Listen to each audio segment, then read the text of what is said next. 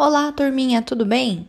Bom, como vocês sabem, na aula passada nós iniciamos uma nova unidade, que é a unidade 3, chamada Muitas Formas de Locomoção e de Comunicação.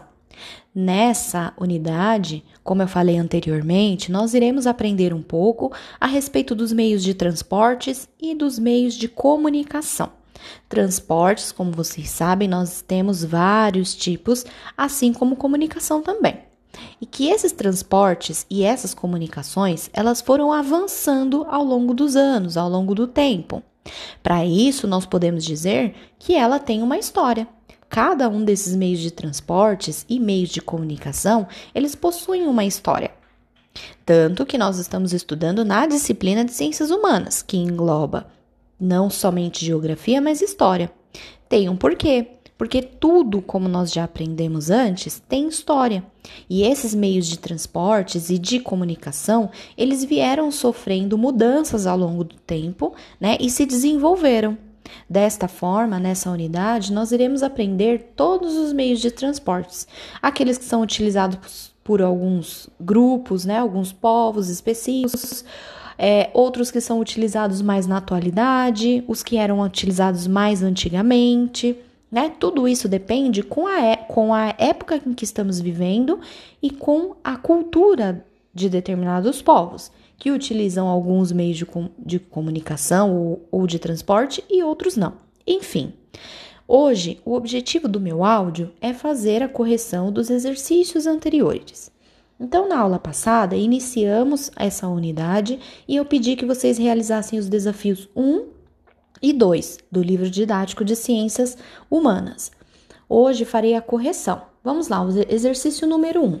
Observe as imagens e leia o texto a seguir. Depois, responda as questões. Então, nós temos lá algumas imagens né, de alguns indígenas e como podemos ver, os indígenas eles estão utilizando um meio de transporte, que é a canoa, né? Ou podemos chamar de barco, enfim.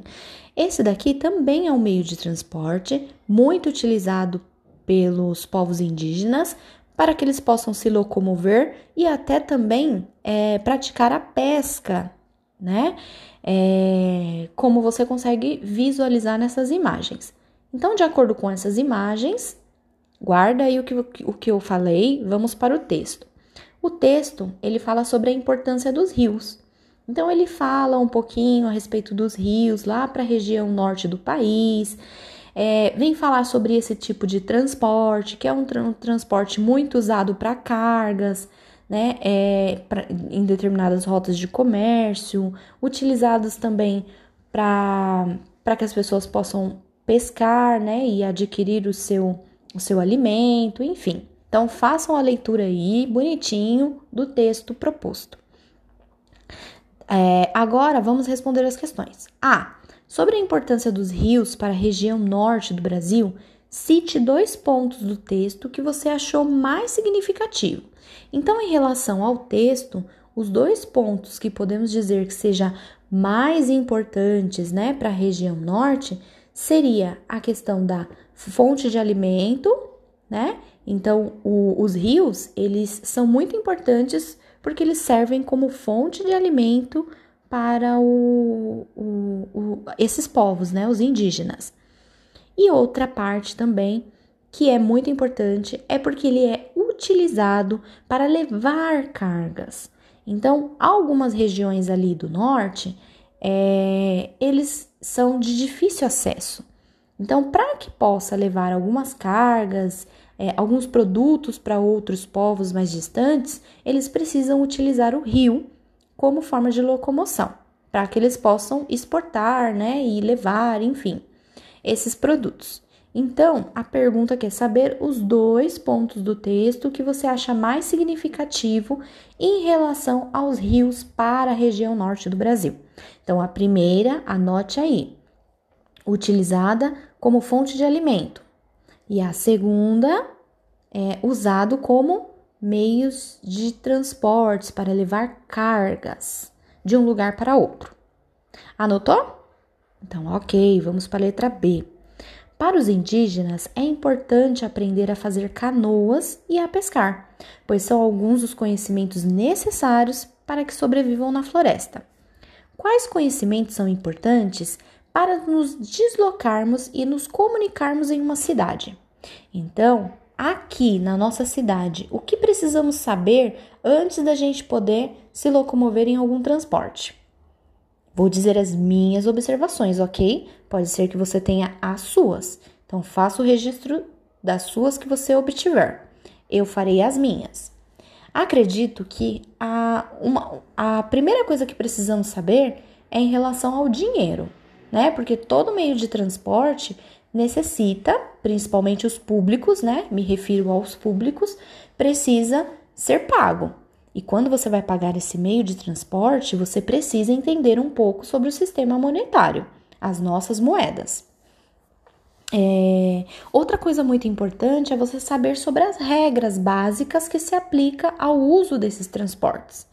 Aqui nós sabemos que ao pegar um, um ônibus, por exemplo, eu sei que eu preciso saber o local que eu vou descer, dar o sinal, né, puxar a cordinha antes de chegar no ponto que eu quero descer, para que o motorista saiba que eu vou descer no próximo ponto e assim eu descer. Para as pessoas que não sabem dessa regra, ela acaba se perdendo, né? Por quê? Porque se ela não sabe que ela precisa dar o sinal para o motorista, ela vai passar do lugar que ela quer descer, né, sem saber que há uma regrinha para esse, essa comunicação entre passageiro e motorista. Então, para mim, são essas duas eh, questões básicas que nós precisamos saber para nos, nos comunicarmos e poder nos deslocarmos. Quer saber sobre o sistema monetário, que dessa forma a gente vai conseguir se comunicar, pagar os transportes, né, que necessitamos utilizar, e é, saber das regras básicas que se aplicam aos, ao uso daquele transporte, tá? E isso, quando eu falo de regras básicas, se aplica também aos automóveis próprios, os carros, porque se você não souber as regras básicas do trânsito, você não consegue dirigir, ou então irá sofrer várias infrações. Então é necessário saber as regrinhas básicas que se aplicam para o uso daqueles transportes e entender um pouco sobre o sistema monetário. Entendeu por que a importância de aprendermos matemática? Então é isso aí. Faça a anotação da letra B, ok? Agora vamos para a questão 2. Na questão 2, nós temos lá nas grandes cidades, as distâncias entre os lugares são muito grandes por isso, deslocar-se de um lugar para o outro pode demorar bastante. Quando precisamos falar com alguém, às vezes é mais fácil telefonar ou mandar mensagens. Outras vezes, há meios de transporte muito rápidos disponíveis. Vamos conhecer mais sobre esse assunto. É, questão A. Em grupo, faça uma pesquisa sobre os meios de transportes coletivos usados nas grandes cidades. Para isso, sigam esses passos. Então, nesses passos, vocês conseguiram ver através dos vídeos que foram propostos para que vocês pudessem é, entender um pouco a, a respeito dos meios de transportes. Depois, era necessário apenas registrar aqui na letra B é, o que vocês observaram a respeito desses três meios de transportes. Então, nós temos lá a questão A, que é o ônibus, né? Quais são as vantagens do, do ônibus? A vantagem é que consegue transportar várias pessoas ao mesmo tempo. E desvantagens é que você não, nem sempre consegue parar no lugar que você quer, né? O trem, quais são as vantagens? Também conseguimos. É... O, o trem, por exemplo, ele transporta várias pessoas ao mesmo tempo. A desvantagem é que ele é um pouco mais devagar, né? Ele é um pouquinho mais lento. Metrô. O metrô também ele é bem eficiente, leva muitas pessoas, então é uma grande vantagem. Mas a desvantagem é que ele também pode ser que não seja tão rápido, mas em contrapartida ele ainda é mais rápido do que o trem e o ônibus, tá? Vamos para a questão C. Usando as informações que você encontrou na pesquisa, responda as questões a seguir. Em uma cidade grande, é importante ter transportes coletivos que sejam rápidos e pouco poluentes? Por quê? Tá aí outra questão que devemos dizer: a questão da poluição. Os transportes, alguns, aliás, quase todos, é, poluem muito o nosso ar. prejudicando assim o nosso planeta e o meio ambiente. Alguns poluem mais e outros menos. Os carros e os ônibus, por exemplo, são os que mais poluem. É, desta forma, uma alternativa é utilizar meios de transportes alternativos, como por exemplo a bicicleta, né? Mas aí é uma outra questão. Vamos lá para a pergunta. E aí, o que você acha? Que os transportes coletivos, eles são rápidos, né? E pouco poluentes? É importante, né, nós termos sim esses transportes coletivos que sejam rápidos e pouco poluentes? Por quê? Então a resposta é sim, né? É importante que a gente tenha assim vários meios de transportes coletivos e, e que eles sejam um pouco poluentes para que não atinja demais o, o, nosso planeta Terra, a nossa camada de ozônio e não prejudique o planeta Terra, o meio ambiente, ok? Questão, a, a próxima bolinha, né? Ainda da questão C. Você costuma usar algum meio de transporte como os que você encontrou na pesquisa? Se a resposta for afirmativa, qual deles? Se não, qual você costuma usar?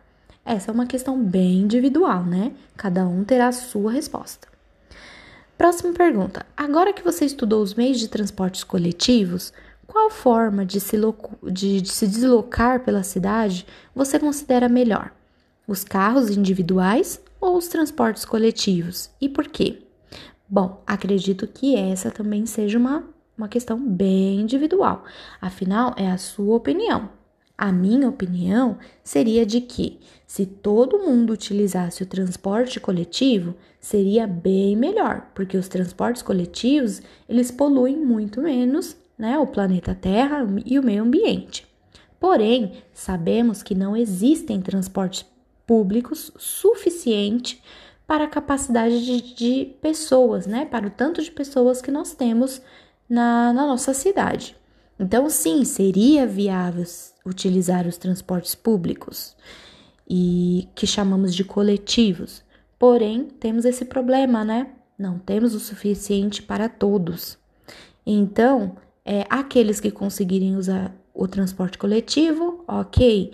Quem não conseguir, aí tem que ir pela opção dos carros individuais, tá? Então, acredito que sejam essas as questões. É, qualquer dúvida, só me mandar na plataforma, tá? É, e até a próxima aula.